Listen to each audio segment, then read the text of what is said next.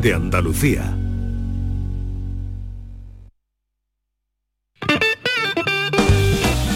Esta es La mañana de Andalucía con Jesús Vigorra.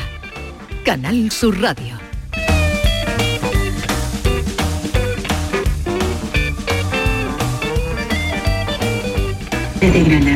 Buenos días, equipo. Pues nada, pues yo estuve haciendo el amor con mi mujer y cuando terminé me dijo, no tienes tu WhatsApp ni nada.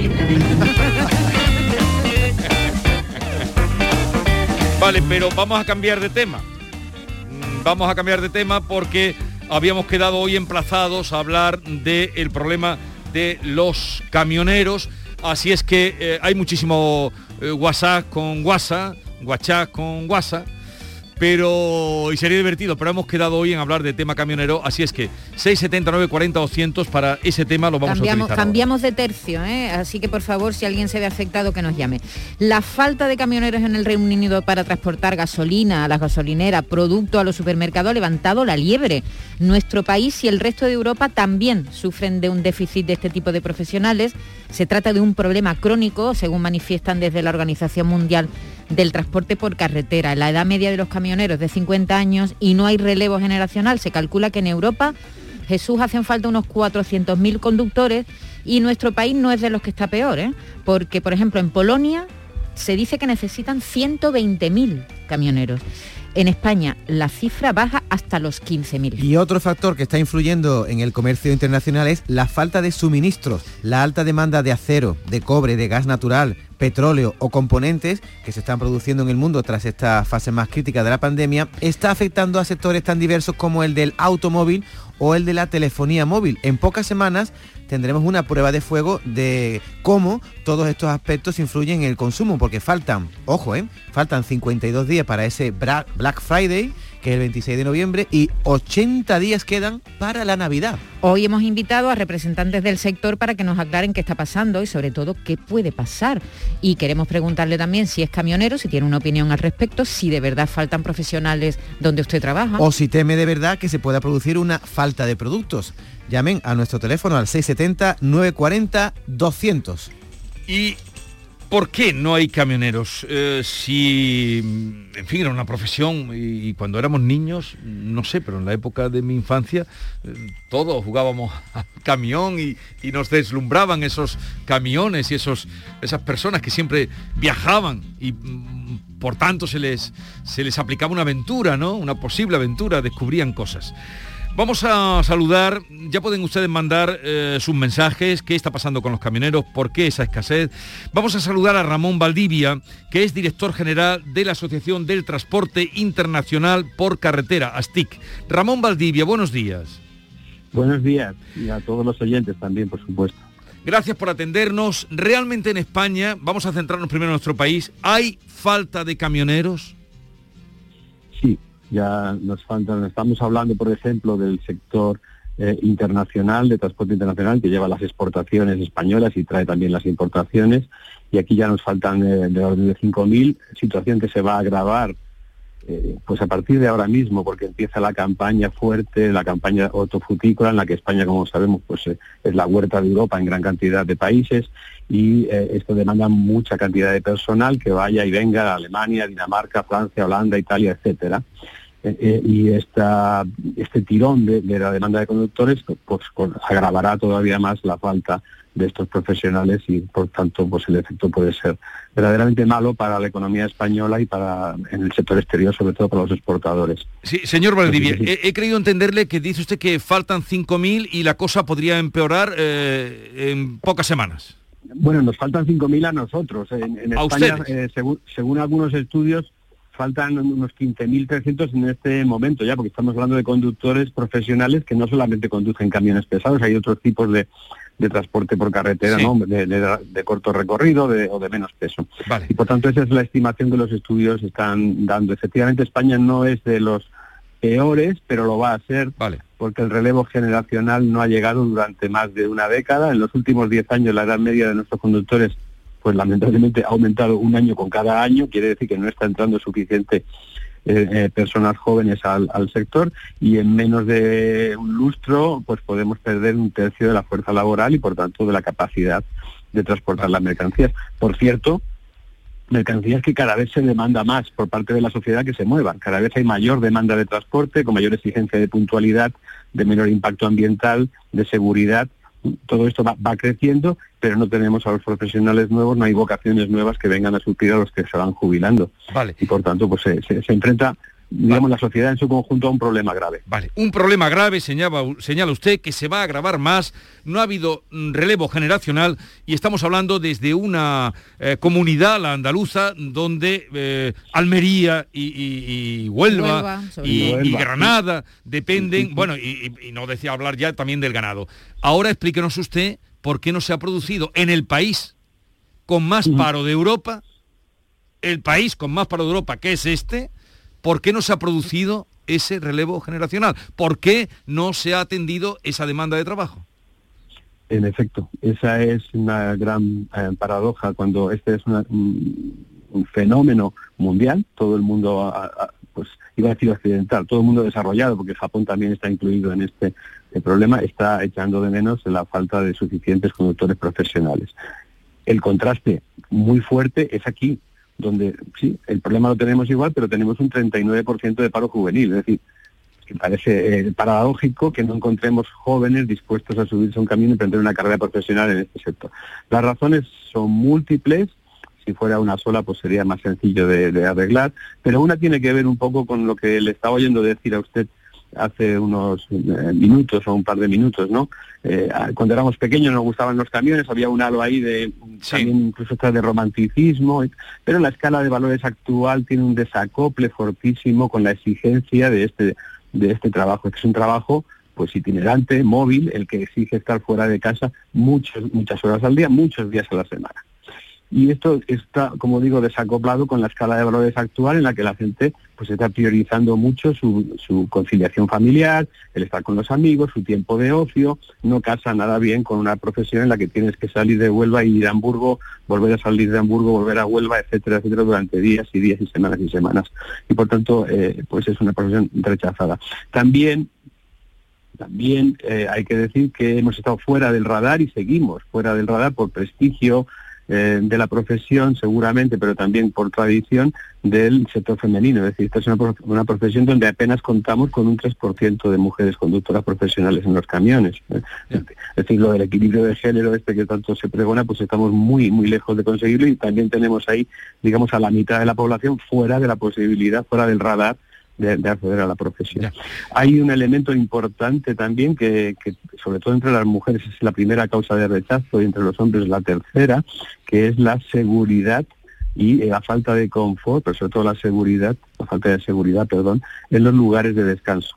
Saben ustedes que los conductores profesionales tienen tasado por un reglamento europeo eh, todos los tiempos de conducción y descanso que se pueden realizar diariamente, semanalmente, bisemanalmente y mensualmente. Está muy, muy tasado, es muy vigilado con un aparato que se llama tacógrafo y que es vigilado por los inspectores. Y pues, estos descansos no hay lugares adecuados para hacerlo se necesitan inversiones que no se han hecho durante años y que ahora pues habría que correr para hacerlas con los fondos europeos, algún plan ahí ya en marcha, para que un, camión pueda ser aparcado de forma segura para, eh, para el camión, para el combustible del camión, para la carga que lleva el camión y también de forma confortable y segura para los profesionales que, que puedan cerrar la puerta de su camión y olvidarse y tener los, los mínimos medios para hacerse, pues no sé, con una ducha, sus necesidades, comer, un poco de ocio, etcétera. Esto no existe en Europa y causa muchos problemas de, rechazo porque es una vida en la cual hay que dedicar al descanso, lógicamente las horas necesarias y no hay lugares para hacerlo. Y además está el tema de los lugares de carga y descarga. Se pierden muchas horas por falta de planificación, muchas veces, por falta de respeto otras, en la que el conductor llega hasta un almacén a cargar o a descargar y se le tiene allí parado durante horas eh, a la espera de que alguien diga pasa o no pasa, carga o, no descargues, mm, sin respecto a su horario y sin tener tampoco cubiertas necesidades mínimas. ¿no? Por tanto, es una labor, eh, digamos que dura también en cuanto a condiciones laborales, es un acceso difícil para los jóvenes porque hasta hace muy pocos meses había que esperar hasta los 21 años para poder ser conductor profesional y ahora ya es 18 y, y, además tiene un coste de un año de dedicación y unos 5.000 euros de, de, coste la formación necesaria para alcanzar las habilitaciones que son imprescindibles para convertirse en profesional. Usted nos ha expuesto perfectamente un grave problema que se va a complicar todavía más y una contradicción por todo lo que nos ha relatado. Supongo que en algún momento volveremos a hablar de este asunto y, y desde luego cómo hemos llegado hasta aquí, cómo nadie lo ha visto venir, la gente invierte mucho más que ese dinero en carrera que luego mm, muchos no pueden ni, ejercer. Eh, Ramón Valdivia, director general de la Asociación de Transportes Internacional por Carretera, gracias por estar con nosotros. Un saludo desde Andalucía. Un placer saludarles y a su disposición. Los oyentes, ¿qué dicen? Buenos días, Jesús y su equipo. No es que haya, haga falta mano de obra del camionero. No, no. El problema está en que este sector del transporte se ha echado a perder. Esto era antes un trabajo digno y ahora no es un trabajo digno. Ni respetan los horarios, ni de descanso, ni de carga, ni de descarga. Y aparte los sueldos.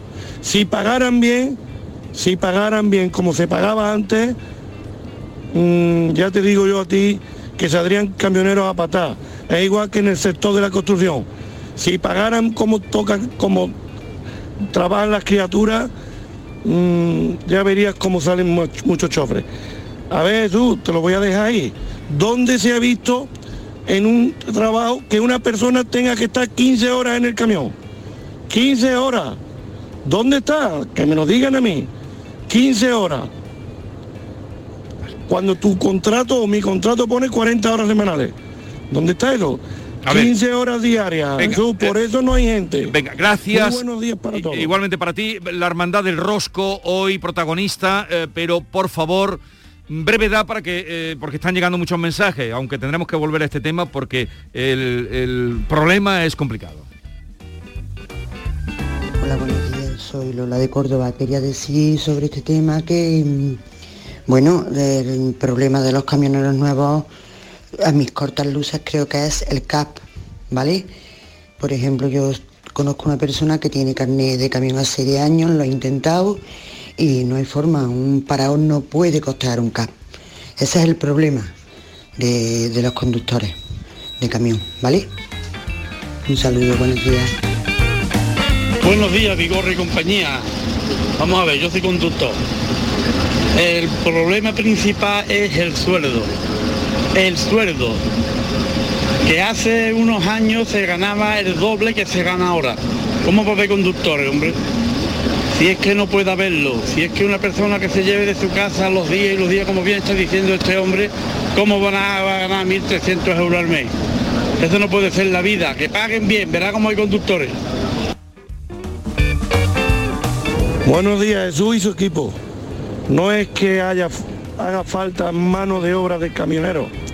No, no. El problema está en que este sector del transporte lo hemos escuchado, ya? Pero ¿cuánto cobra un camionero? Es que no, ninguno lo dice. Oye, pues tanto por hora, o mil euros, Tengo aquí el, sueldo medio. el sueldo medio de eh, un, camionero en España el sueldo medio está en 29.400 euros brutos, alrededor de 1.530 eh, euros netos, sí, claro. Eh, alrededor eso... de 1.500 30 eh, eh, euros netos por mes. El, los que cobran más, diremos, está ahí entre una horquilla, entre 21.600 euros los sueldos más bajos y 55.000 al año. O sea que los resumiendo, por, por 1.500 euros tienes que estar y de 30, la semana fuera de tu 500, casa. 1000, eh, y en, en, otras, en otros lugares he visto 1.800, 1.850. A lo mejor varía. El sueldo medio. Mm, bien, vamos a seguir escuchando oyentes. Buenos días, soy compañía, soy el corre-corre de Málaga. El problema es, como dice el compañero este, el problema no es que no es que no haya chofer, el problema es que no hay empresa que pague lo que tienen que pagar. Porque tú no puedes tener una criatura en un camión y hacerlo de que duerma en un camión y estar las 24 horas ahí mal viviendo, sin poderse duchar y todo. Y después algunas empresas también achuchan un poquito y decir que si no tienen tacógrafo para llegar al destino, que se las apañen como sea. Y van los chavales ahogaditos. Eh, el problema es las empresas, que quieren, siempre tiran para ellos, Jesús. Y te lo dice uno que, también tiene todos los carnets y se dedica al, tema del transporte. Asusan demasiado. Eh, eh, esos son cifras de, lo- de Buenos los... días, Jesús. Mira, yo me saqué el carnet del camión en el 2011 y a los dos años o tres me dijeron que yo no podía coger camión, que yo necesitaba hacer el K, un, un K inicial. Mil y algo de euros. Digo, ea, un camionero menos. Pero bueno, aquí hay muchos variables, pero el Ramón Valdivia, que, que representa al director general de la Asociación de Transporte, ha dicho que no se ha producido el relevo generacional. Aquí no estamos ya hablando de sueldo, que es que no se ha producido ese relevo. Ha subido Sí, 10 pero, años la edad pero media. una de las causas que están diciendo nuestros oyentes es la falta de un sueldo mm, adecuado, según ellos. He, he dado Pero- yo la cifra de, Sí, lo que cobra de media un estudiando camionero ahora y nacional. cuánto van a cobrar eh, los que están, por ejemplo, estudiando una carrera que posiblemente no saben si la van a ejercer. Eh, el sueldo no es lo primero que se sabe No. no es lo cuando uno empieza a trabajar. No. Digo, pa- produ- para que se produzca ese relevo, aparte de los otros problemas que ha señalado graves, ¿no? Como esas zonas de seguridad. Sí, sí, eso es un problema. Acordaros de la pandemia. La de veces que hablábamos con, con camioneros que no te, ¿te acuerdas cuando estaba todo Sí. cerrado y no podían parar Sí, sí, yo y había incluso restaurantes que, que ponían en la puerta eh, habituallamiento para que ellos pudieran lo tienen complicado porque hay hay, hay vacíos en, Pero- en Europa cuando viajan. Pero no todos los camioneros, que son muchísimos los que viajan, pueden estar mal pagados, porque si no, esto lo habrían dejado antes. La clave es que es una profesión que, su vida. que la gente rechaza por las circunstancias de vida. Vamos a saludar a Carlos Moreno Figueroa, eh, que es portavoz de la Confederación Española de Comercio, porque tiene que ver también con lo que estamos hablando y con lo que anunciaba el señor Valdivia que puede pasar. Eh, la falta de materias primas y que puede acentuarse si no funcionan o si hay deficiencia de, de camiones circulando. Carlos Moreno Figueroa, buenos días. Hola, muy buenos días. Eh, el otro día, que por eso lo hemos llamado, empezaron a llamarnos oyentes diciendo, profesionales, que faltaban eh, materias primas como madera, acero inoxidable, hierro, cristal, vidrio. ¿Esto es así?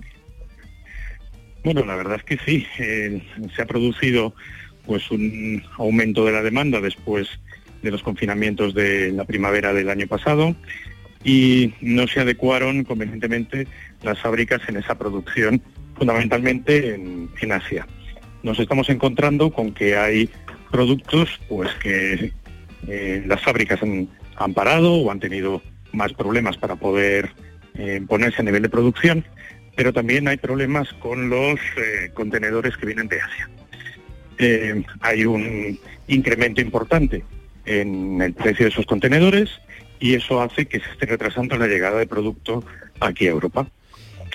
Señor Esto Moreno. hace pues, que, en los, que en los puertos de Asia ya eh, se haya producto, pero no está llegando convenientemente a Europa y por eso también hay un incremento en el coste de, los, de las materias primas pues que estamos sufriendo y que vamos a sufrir en los próximos meses. Está usted hablando de una crisis en el mar, una crisis de llegada de producto, por tanto, eh, el titular que leemos hoy es lo que no se haya pedido ya para Navidad no llega. Efectivamente, no, no. a ver, es que lo normal es que de Asia, pues un contenedor tarde, pues en torno a las seis semanas. Y por supuesto, lo que no se ha previsto hace meses eh, y se han basado producciones a Asia, eh, por supuesto que no va a llegar. Lo que ocurre que esto pasa todos los años, pero pero ahora está habiendo mayores retrasos y nos encontramos pues con que productos que a lo mejor tenían que haber llegado eh, esta semana a puerto, pues a lo mejor van a llegar un mes o mes y medio más tarde. Entonces, de determinados productos, pues puede haber puntuales roturas de stock o que determinadas fábricas sí tengan problemas en cuanto a suministros, pues para poder hacer frente a producciones que tengan a corto plazo. De hecho, estamos leyendo todos los días que hay fábricas de automoción que tienen que parar porque no tienen eh, conductores, semiconductores para poder eh, instalar en los, en los automóviles. Claro, eso están, hay pa- plantas efectivamente de automóviles eh, paradas, ¿no? Por, por esa falta de suministro. Eh, no quere- por supuesto no queremos alargar, pero ya estoy empezando a leer titulares, no sé, que me parece un poco alarmista, en peligro el Black Friday, cuidado con la Navidad. ¿No estamos exagera- eh, exagerando un poco? Se está exagerando un poco, sí. O sea, no, eh, tampoco se va a llegar a eso. Eh, en el sector de electrodomésticos, por ejemplo, pues eh, el Black Friday va a funcionar sin ningún problema o toda la campaña de Navidad que es, que es potente. Puede haber problemas en momentos puntuales, en marcas puntuales, en productos puntuales. o también nos podemos encontrar en el mundo del juguete pues que haya retrasos y que estén saliendo ahora los catálogos de, eh, de Navidad, y los niños estén eligiendo productos y bueno, pues que haya un mayor problema a la hora de escribir esa carta a los Reyes Magos o de que los Reyes Magos puedan eh, tener a tiempo eh, esos juguetes. Entonces, nuestra recomendación es intentar adelantar lo más posible tanto las cartas a los Reyes Magos como las compras que se pueden hacer de, para el Black Friday, etcétera, sobre todo la previsión o tener claro qué es lo que se va a hacer, por dónde vamos a ir. Eh, pero, alguien, alguien está, alguien está considerando esto, digo, a nivel de gobierno, de ministerios competentes en este asunto. ¿Tiene usted la sensación de que se esté tomando nota? Porque aquí es la misma gente la que está contándonos eh, cada día y la que nos ha alertado de esta situación.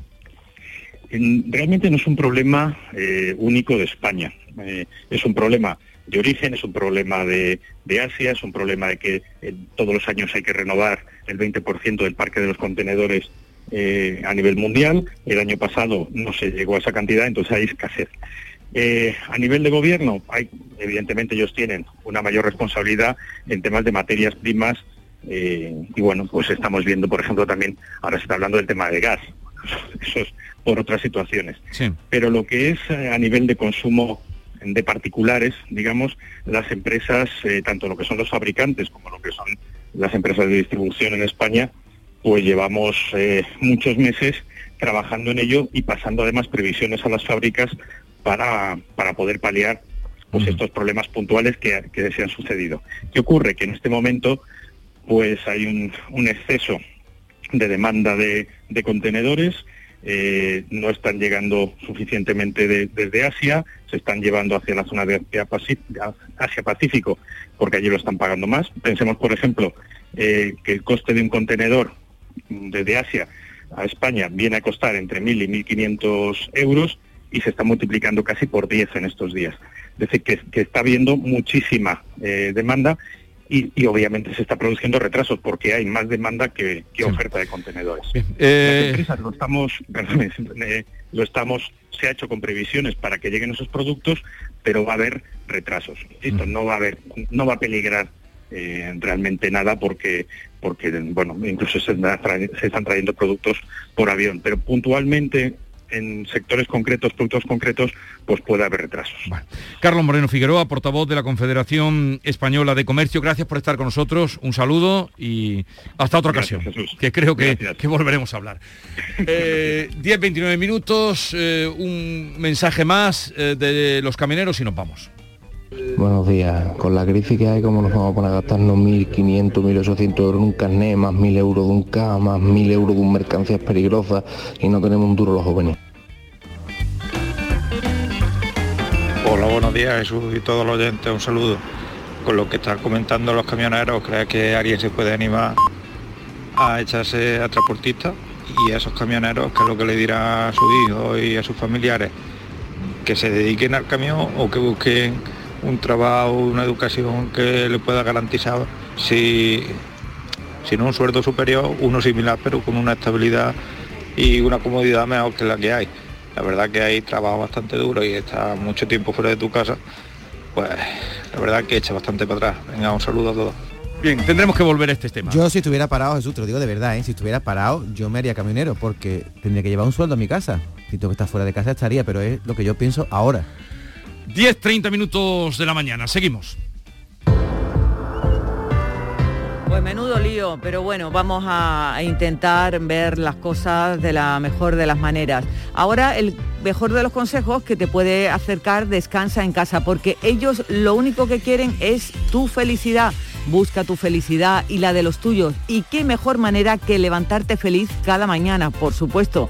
Para ello, Descansa en casa te fabrica tu colchón personalizado. Un colchón compuesto por siete capas que adaptamos a cada persona, según tu peso, altura, edad y actividad física.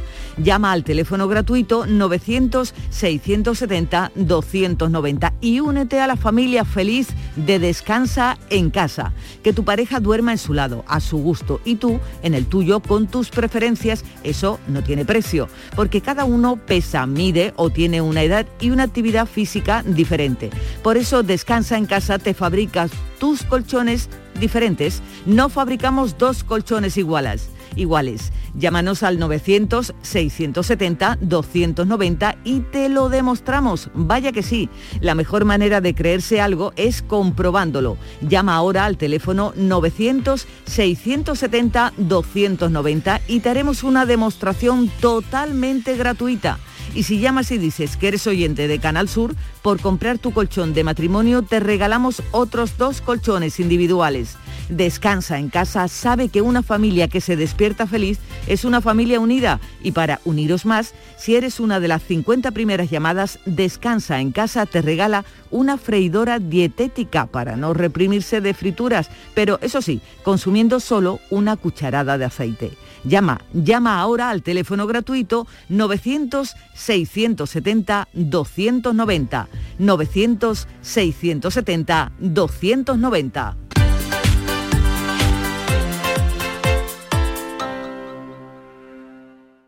La vida es como un libro y cada capítulo es una nueva oportunidad de empezar de cero y vivir algo que nunca hubieras imaginado.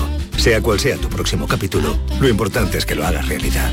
Porque dentro de una vida hay muchas vidas y en Cofidis llevamos 30 años ayudándote a vivirlas todas. Entra en cofidis.es y cuenta con nosotros. Hola, soy Nuria Fergo y todos los días me levanto con una sonrisa. Haz tú lo mismo y vuelve a sonreír. Este mes en Vitaldent te ofrecen un 20% de descuento en tu tratamiento de implantología. Llama al 900-101-001 y pide tu cita gratis. En Vitaldent quieren verte sonreír. En cofidis.es puedes solicitar hasta 15.000 euros con un 595 TIN y 611 TAE. 100% online y sin cambiar de banco. Cofidis, cuenta con nosotros. Todos nuestros programas están en la radio a la carta de Canal Sur Radio, la radio de Andalucía en Sevilla. Porque tú te mereces una hipoteca mejor. No lo pienses más. En Caja Rural del Sur encontrarás la solución que estabas buscando para la casa de tus sueños. Hipoteca te lo mereces. Acércate a nuestras oficinas y te informaremos para que tomes la mejor decisión. Caja Rural del Sur. Formamos parte de ti. Bienvenidos a Sacaba. Mil metros de electrodomésticos con primeras marcas. Grupos Whirlpool, Bosch y Electrolux. Gran oferta hasta fin de existencias en Sacaba. Lavadoras de carga superior in the city Whirlpool desde 199 euros. Solo hasta fin de existencias. Solo tú y Sacaba. Tu tienda de electrodomésticos en el Polígono Store en calle nivel 23. Sacaba. El Mirador de Andalucía. Las noticias de Sevilla. El resumen de la jornada con toda la actualidad que te interesa y afecta. El tráfico y las principales vías de tu provincia. Las previsiones más importantes de mañana. El tiempo a las ocho y media. El repaso a la información del día lo tienes en Canal Sur Radio. La radio de Andalucía en Sevilla. Ven a Jaén, ven al paraíso. Descubre los paisajes de nuestros parques naturales, nuestro oleoturismo. Viaja a la historia a través de un patrimonio único del que es protagonista el mejor renacimiento. Ven a Jaén, a escaparte, a desconectar, a no parar. Diputación Provincial de Jaén. Jaén Paraíso Interior. Destino seguro. Este jueves, la mañana de Andalucía con Jesús Vigorra te descubrirá Oleícola Jaén. Una empresa familiar ubicada en una ciudad patrimonio de la humanidad, Baeza, que produce uno de los mejores aceites de oliva de la provincia y que busca la excelencia de una forma integrada desde el propio campo hasta el envasado. Con instalaciones abiertas, eficientes, sostenibles, con alta tecnología y unos servicios basados en la innovación y la confianza de agricultores y clientes. La mañana de Andalucía con Jesús Vigorra. Este jueves, edición especial con motivo del 40 aniversario de Oleícola Jaén. Con el patrocinio de Oleícola Jaén, olivar y aceite. Todo lo que hacemos nos define. Cada acto habla de quiénes somos, de lo que nos importa. Ahora tenemos la oportunidad de decir tanto con tan poco. La oportunidad de mostrar lo mejor de nosotros. Por nuestro futuro. Por tu futuro. Llena tu mesa de Andalucía. Junta de Andalucía. Esta es La mañana de Andalucía con Jesús Vigorra. Canal Sur Radio.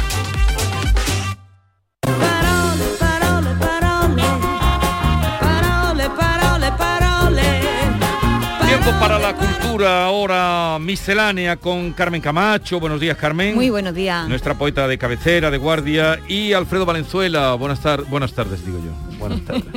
buenas tardes, vamos bien. Es que ya está ahora. Buenos días. Y buenas Es que tardes. para ti, tú podías decir buenas noches cuando estabas levantándote a las 4 de la mañana. Buenos días a todos tus cientos de miles de oyentes, si no millones. Bueno, pues bienvenidas sean vuestras mercedes un martes más a esta sección de palabras, palabras, palabritas y a veces también alguna que otra palabrota. A ver, palabrotas, insultos en esta sección. Sí, sí, sí, sí. Pero no insultos cualquiera, que para eso ya tenemos los que se escuchan en el Congreso, que ya saben que el otro día la presidenta Merisel Baté tuvo que instar a su señoría a que, dijo literalmente, se comporten con más respeto y educación y abandonen los insultos y las ofensas. Aquí, si nos fijamos en algunos insultos, ¿eh? nos fijamos en los mejores.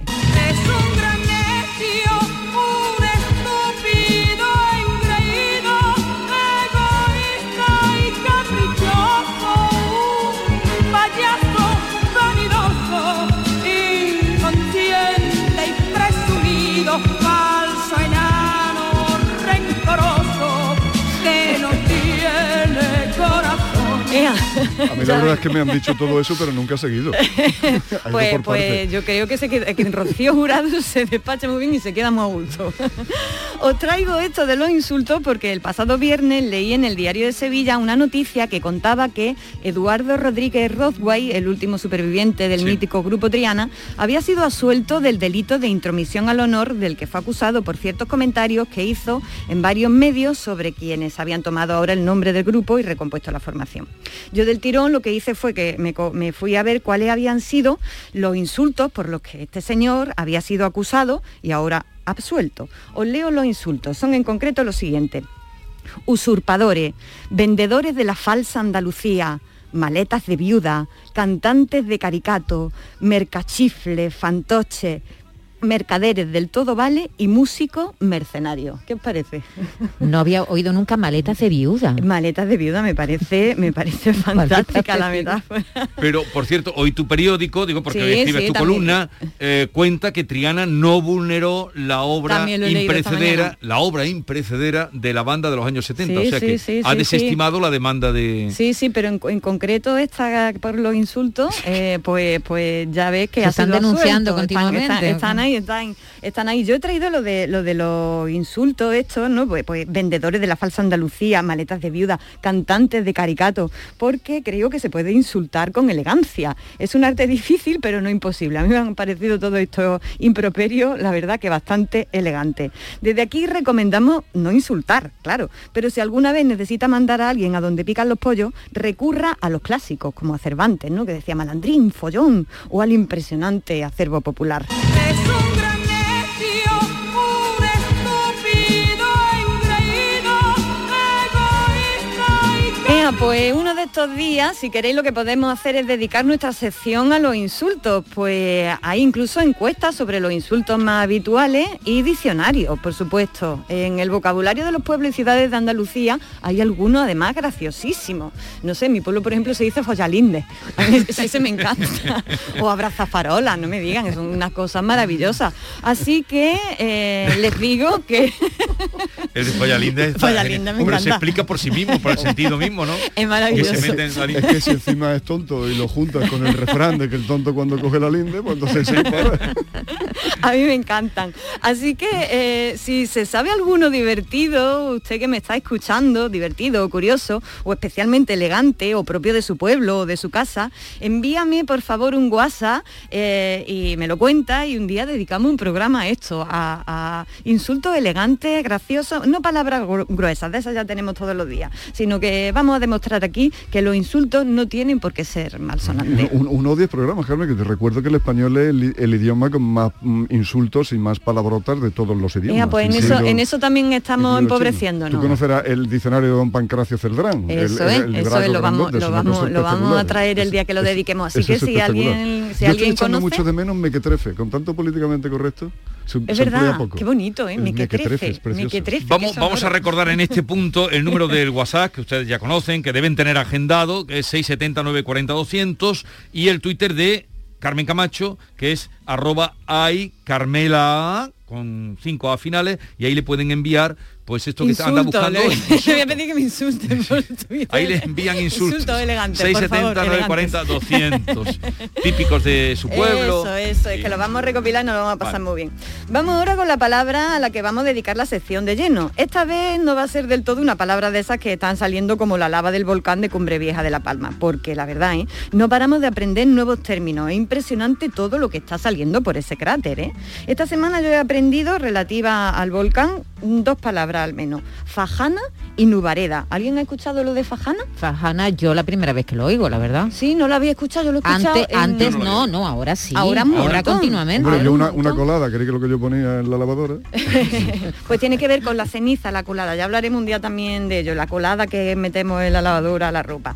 Eh, sobre fajana. Se lavaba antes con ceniza. Exactamente, por eso se dice colada. se Qué bueno, con me ceniza encanta, y me deja la encanta, ropa me muy, encanta. Dejaba la ropa muy blanca. Eso, me encanta venir a esta mesa, esto está lleno de gente ilustrada. Eh, sobre fajana, nivel? eh, dice el diccionario, que lo he buscado, que se trata de una palabra propia de Canarias. Me encanta, estamos aprendiendo además palabras que son de, eh, pues, pues, que, eh, eh, propias de, de lugares concretos, ¿no? Así que ya ven. Eh, dice el diccionario que fajana es terreno llano al pie de ladera o escarpe formado comúnmente por materiales desprendidos de las alturas que lo dominan. Es decir, el, territorio que ha formado el volcán, el delta que ha formado el volcán eh, a través de, de la lava que ha ido desparramando. Y también Nubareda. Nubareda me ha encantado. Lo he buscado y no está en el diccionario. Pero sí he podido consultar una tesis doctoral sobre la creatividad léxica en las hablas populares y claro, eh, se trata de una de esas palabras que el sabio pueblo andaluz inventa para definir el aspecto del cielo. Eh, lo mismo que hay polvareda, eh, la lava cuando llega al mar forma una nubareda. Claro, suena una suena nubareda aldea blanca. asturiana. Podría haber una ¿Verdad? aldeita asturiana que se llama ahora así. Fijaos qué cosa más chula. Pero vamos ya a nuestra palabrita del día. Nos las pidió por Twitter hace un tiempo uno de tus oyentes, José Antonio Aguilar. Nuestro oyente me pide saber cuál es el origen de una de nuestras interjecciones estrella. Ojú. Andaluces, ¡ojú, qué calor! ¡Levantaros!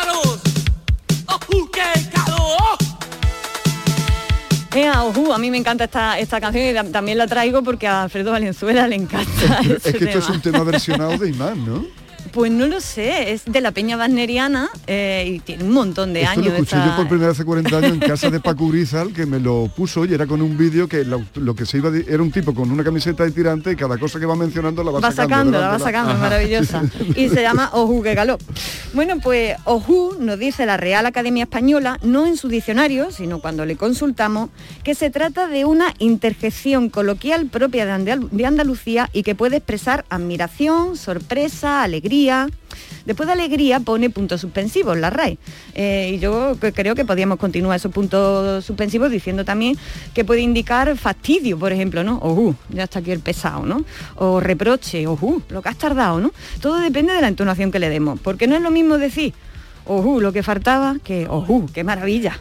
Es lo que tienen las interjecciones, que un 80% de su, de su significado en el tonito, ¿no? Y bueno, el ojú tiene varias variantes. No sé si se dice igual en todos los sitios, yo creo que no. Está el ojú, pero ¿qué más puede haber por ahí? Ofu, Ofu, el osú, Ofu. Jozu, eh, el ou, ou, que ya es que la J la convertimos en una, en un, en una H, pero ¿no? es más de la Baja Andalucía eso. Yo creo que en la, en la oriental no hay tanto ju. Pero Sí, vayamos al significado de la expresión. Pues os cuento por, eh, sobre, sobre la expresión, sobre el origen. Eh, como otras muchas palabras, tenemos distintas versiones eh, acerca de su raíz. Por un lado, hay quienes sostienen que se trata de una deformación de la palabra Jesús. Es bastante, bastante lógico pensarlo, ¿no? Dicho sea Jesús en forma de, de interjección. Ay, Jesús, por Dios, ¿no? Cuando decimos Jesús así nos referimos, claro, está de la cruz. Eh, lo mismo que pasa cuando alguien estornuda, ¿no? Achú, Jesús, María José, ¿no? Pues lo mismo, ¿no? De hecho, muchas veces eh, sustituimos, lo sustituimos directamente por, por, por Jesús por Señor, ¿no? Ay, Señor, qué harta me tiene, ¿no? Decimos muchas veces. Ay, o incluso lo, lo La sustituimos que por- armaron, la que liaron. no me pique, no me pique que me, que me Yo, lanzo. es que ya- Incluso muchas veces no, no decimos ni Jesús ni Señor, sino que lo cambiamos por la Virgen que del pueblo, que sea, ¿no? Decimos, ay, Virgen mía de la Fuensanta, qué barbaridad, ¿no? Y decimos ya toda la retaíla, ¿no? Hay, sin embargo, y como de costumbre en muchas de nuestras palabras, otra versión acerca del origen de esta interjección.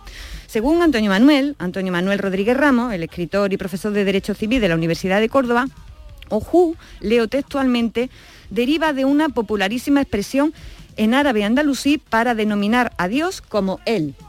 Hu, que sería el Hu, ¿no? En árabe, muy empleada en las táricas y cofradías sufíes. La interjección Hu bebe, según este profesor, de la misma fuente que Ole, derivada del nombre de Dios en árabe, que es Allah, pronunciado con imel andalusí, es decir, la con, como una I, ¿no? Allah, ¿no? Ea, pues aquí tienen dos posibles explicaciones del origen de Hu, la mora y la cristiana, ¿vale?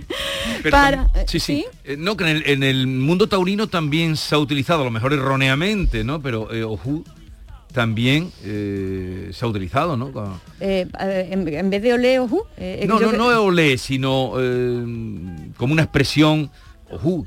Ojú, Cuando ha habido peligro. Sí, como peligro. Es posible. Sí, bueno, en el argot taurino tendría que preguntar porque eso no lo domino tanto, pero de- tenemos estas dos versiones, que es la de Jesús y la de que viene de Hu, del árabe Hu, ¿no?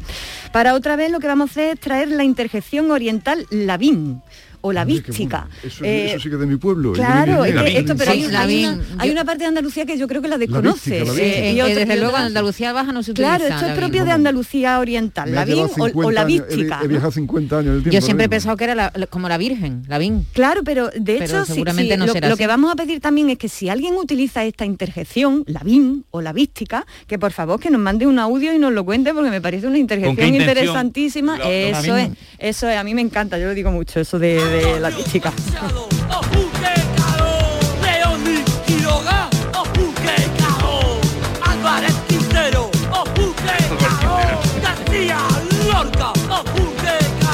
Ea, pues con Antonio Machado, García Lorca y los Árvales Quintero o Jugue Calón, nos vamos ya recomendándoles que peguen la oreja las palabras y palabras que se dicen por ahí, a ver que nos encontramos hasta la semana que viene. Aunque parezca mentira, me pongo me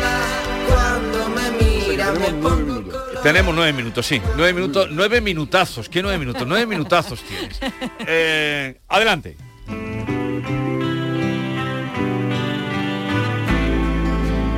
La lectura no es inocente, porque nutre la memoria, ensancha el entendimiento y fortifica la voluntad. También construye criterios, alumbra ideas y propicia la reflexión. La lectura es un bálsamo con múltiples propiedades y por eso Alfredo Valenzuela nos lleva al Bálsamo de Fierabras. Hoy Jesús, sí- Adelante, Alfredo. hoy Jesús sí que tenemos un libro de esos para empezar saludando a tu audiencia al grito de atenienses, librepensadores, contribuyentes, oyentes de vigor a todos. Porque es el libro de un maestro, de un profeta, dicho lo de profeta en el sentido contrario del que se entendía antiguamente. El libro que traeremos hoy se titula Los penúltimos días de Escotado. Escotado no es otro que Antonio Escotado, el sabio don Antonio Escotado y es de un periodista muy joven del año 77 que se llama Ricardo Colmenero. Y obedece el libro a una sensación de vacío que tuvo Ricardo Colmenero un día que lo entrevistó, y se fue, publicó la entrevista y dijo, pero vamos a ver, pero vamos a ver, Ricardo, si tú aquí no has dicho ni el 1% de lo que te ha contado este hombre. y con esa voz. Exactamente. Es- con esa voz con de- esa de- voz. de de- de- de Ojú que venía de arriba. Se volvió, se volvió, siguió charlando con él, los hilos y los flecos que se le quedaron pendientes lo reunió en, en este libro, que es un libro de la estirpe de dos grandes libros, dos grandes clásicos que yo nunca me, me- canso de recomendar, que son La vida del doctor Samuel Johnson de Jane Jo- Boswell, que era Jane Boswell que iba al lado todo el día, toda la santa noche y todo el santo día de este sabio del siglo XVIII recogiendo las cosas que decía, o las conversaciones con Goethe de Eckermann, que es otro gran libro que además de eso que lo puedes coger por cualquier página y soltarlo en cualquier momento. Dice la leyenda, lo decía Plinio el Viejo, que la tierra de Ibiza, en Ibiza por lo visto no hay bichos, no hay bichos venenosos. Y los antiguos creían que era por la tierra de Ibiza, de tal manera que los generales, los embajadores, los príncipes hacían llevar barcos enteros de tierra de Ibiza a sus casas y ponerla alrededor. Algo así ha debido de creer Antonio Escotado cuando él dice que se ha marchado a Ibiza, que se lo hizo hace unos meses, para morirse, porque tiene 80 años y que se Sí. va para morirse. La gente, dice él, se escandaliza cuando él dice esas cosas porque se ven reflejados y ven que todo el mundo se tiene, se tiene que morir. Pero antes de ir a Antonio Escotado, vamos a ir al autor del libro porque él mismo se retrata en uno de los incisos que hace en sus conversaciones con Antonio Escotado, que en ese libro de menos de 300 páginas divide él en 30 capítulos. Y él mismo cuando se marcha para casa, Le suceden dos cosas muy divertidas. Uno, cuando Colmenero llega a su casa y le dice a su padre, papá, ¿tú crees que la memoria puede resucitar? Y entonces su padre le dice, niño, ¿tú te estás drogando con ese señor? Me parece una buena pregunta. Es que es la inquietud que tenía el padre de Colmenero, que ya es abuelo, porque Colmenero tiene Yo un si niño- fuera su padre también un, tendría un esa- niño pequeño. Y él mismo un día, cu- cuando regresa también de una de las charlas con Escotado, se va diciendo esto mismo que nos dice Maite. Una vez me preguntó si sabía liar porros, que él ya no podía, que le temblaban mucho las manos. Y le confesé no solo que no sabía, sino que no había fumado uno en mi vida. Antonio me miró como si no valiera para nada. O quizá solo me lo dijo y ni me miró. O a lo mejor ni una cosa ni la otra. Y tras cerrar la puerta de su cabaña y ver desaparecer las luces de mi coche, empezó a replantearse la inexistencia de Dios, que le había enviado a un periodista que desconocía las drogas, formado por el Opus Dei, con déficit de atención y escasos o nulos conocimientos de astrofísica, botánica, filosofía, economía, matemáticas, ciencias políticas y de la historia del Real Madrid a levantar acta de lo último que se le pasaba por la cabeza. Y que vaya mierda. En relación con eso que decía Colmenero, yo he señalado una frase extraordinaria de don Antonio Escotado que dice que las únicas actividades dignas de los seres humanos son estudiar y fornicar. Y otra de Ricardo Colmenero, que describe con una metáfora muy bien el día que finalmente Antonio Escotado se salga con la suya y se muera, que dice, cuando muera Antonio, simplemente la Tierra perderá parte de su Amazonas de materia gris. ¿Y en qué emplea la materia gris Antonio Escotado? Pues en estudiar y en aprender y en escribir y últimamente en compartir en compartir toda su sabiduría, porque eh, cuenta Colmenero también que ese libro también se debe a que un día que estaban ellos haciendo la entrevista, cuando terminan de hacer la entrevista, siguen con la charla, están Sí. en una piscina con un montón de amigos, no sé si de uno o de otro, Sí, de los sí. dos, y que la gente, todo el mundo se sale de la piscina y deja el baño en un verano en Ibiza y se pone alrededor de Antonio porque es que no- lo que han pillado el vuelo en la piscina no se lo quieren perder. Y entonces salen y transcurren allí pues las horas y las horas y las horas. Para quien crea que yo exagero, hay algunos vídeos en internet. Yo me había traído uno para poner un ratito, pero no lo voy a poner porque entonces yo no hablo y a mí me encanta hablar. Vienes aquí Y- para hablar. Y uno de ellos se ve a los dos, a Colmenero con su pantalón corto y su camiseta, y Antonio Escotado al lado tocando un sombrero de paja en el verano ibicenco, y lo que se oye debajo de un pinar estupendo que están los dos es los pajaritos que cantan, mientras ellos charlan y, y cuentan sus cosas. Antonio Escotado últimamente se ha estado mm, distinguiendo también por su lucha contra lo políticamente correcto. Él dice que la única revolución válida y duradera y justa es la revolución sexual. Y a la vista de las revoluciones, desde la Revolución Francesa hasta- aquí, parece que no tenemos más remedio que darle la razón. Escotado, aunque haya ido para morirse a Ibiza, es un hombre muy optimista y muy valiente. Eh, él está convencido, y a mí eso me ha llenado de optimismo, aunque yo no lo creo, yo no lo creo, él dice en una parte de ese libro, le explica a Colmenero, cuando eh, lo aplastante de lo políticamente correcto se convierte en censura, él le explica a Colmenero que él está seguro de que los políticos mente correctos de corazón, dice, Sí. los políticamente correctos de corazón no son más del 20% de la población. Un 20%. Dice, luego hay un 70 o 70 que no lo son, pero están acojonados, o achantados, dice, la palabra que dice es achantado, dice, y un 20% que están como yo, furiosos. ¿No? Esa es la, la deducción que hace, eh, que hace Escotado. Cuando llega Colmenero allí, se encuentra Escotado la primera vez, se lo encuentra estudiando la geofísica de Islandia y la sintaxis noruega que son dos dice, y Cosas. cuando le dice estas cosas tan raras dice precisamente por eso dice porque en una larga vida como la mía nunca me he Claro. encontrado con ellas se, han- y son se ha, se ha acabado la gente así, eh, Chicho Sánchez Ferlosio era así, Efectivamente, ¿no? Esta- efectivamente. Esta Él gente dice, que, que- que- claro, con- enciclopédica, Con ¿no? una vida tan larga no me he tropezado con ella y cuando Me me, voy a poner, mirarla, me voy a cuando poner me a paro a mirar mirarla eso. resulta que me cautiva Me parecen porque son interesantes. apasionantes. Claro, es fantástico. Hay una frase que yo, a la gente que presume de no haber cambiado nunca de ideas, hay una frase de Escotado que está en ese libro también y- y- y que yo he hecho mucho proselitismo de esa frase. Dice, aprender significa disfrutar cambiando de idea. Y el primero que se pone de ejemplo es él, porque le recuerda a Colmenero una polémica que tuvo con Fernando Sabater sobre la ETA. Sí. Sabater decía que la- el único remedio de la ETA y la única solución era la policía. Y Escotado decía que no. Intercambiaron cinco o seis artículos muy sesudos en el mundo y al final Sabater le convenció a Escotado y él dio su mano a su brazo a torcer y le dijo, pues mira, Fernando, me has convencido. O sea que él es mismo el que está deseando de que la gente le haga de cambiar de idea.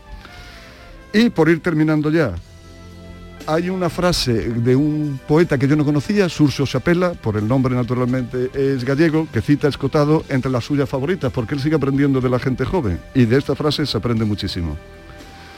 Tratas de ser inmortal, pero luego no sabes qué hacer un domingo por la tarde. Los domingos por la tarde. Tratas de ser inmortal, pero no sabes qué hacer un domingo por la tarde. Oye, recordemos título y editorial. Los penúltimos días de Escotado de Ricardo Colmenero en la esfera de los libros, que olvidaba decirlo. Y después de las 11 vamos a recibir la visita de Arturo Pérez Reverte con su nueva novela El Italiano y muchas cosas más que tenemos que hablar con él. La mañana de Andalucía con Jesús Vigorra. Canal Sur Radio. Sevilla. Vente a Dimarsa, ponte en mis manos y dile chao, dile chao, dile chao, chao, chao, empieza ya. Tu autoconsumo, nuestro petróleo es el sol. Di que sí. Únete al cambio. Dimarsa.es Andalucía a las 2. Las noticias de Sevilla. El repaso a la actualidad de la mañana con toda la información local que te interesa, el avance del deporte y el servicio público. Todo lo que necesitas saber está en Canal Sur Radio, la radio de Andalucía en Sevilla. Si te gusta la música, Canal Sur Radio Música la tiene toda. Pop, rock, indie, rock, jazz. Todos estos géneros y ritmos y la mejor selección musical de los 60, 70, 80, 90 y el nuevo milenio están en Canal Sur Radio Música. Y con auténticas joyas de nuestro archivo sonoro. Una radio 100% online. 100% a tu alcance. Y lo mejor, 100% música.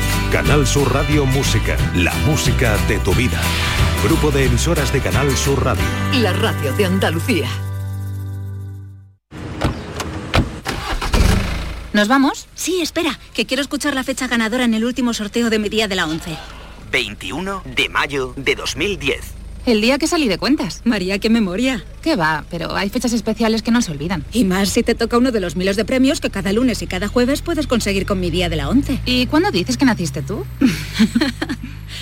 11. Cuando juegas tú, jugamos todos. Juega responsablemente y solo si eres mayor de edad.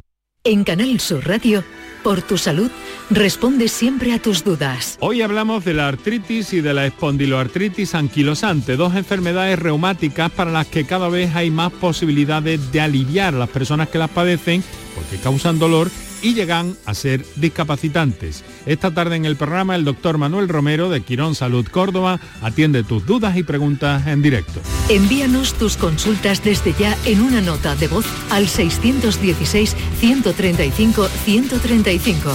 Por tu salud, desde las 6 de la tarde con Enrique Jesús Moreno. Súmate a Canal Sur Radio, la radio de Andalucía. El resumen de la jornada con la última hora del deporte, la economía y el análisis lo tienes en el Mirador de Andalucía. De lunes a viernes desde las 7 de la tarde con Natalia Barnés. Quédate en Canal Sur Radio, la radio de Andalucía.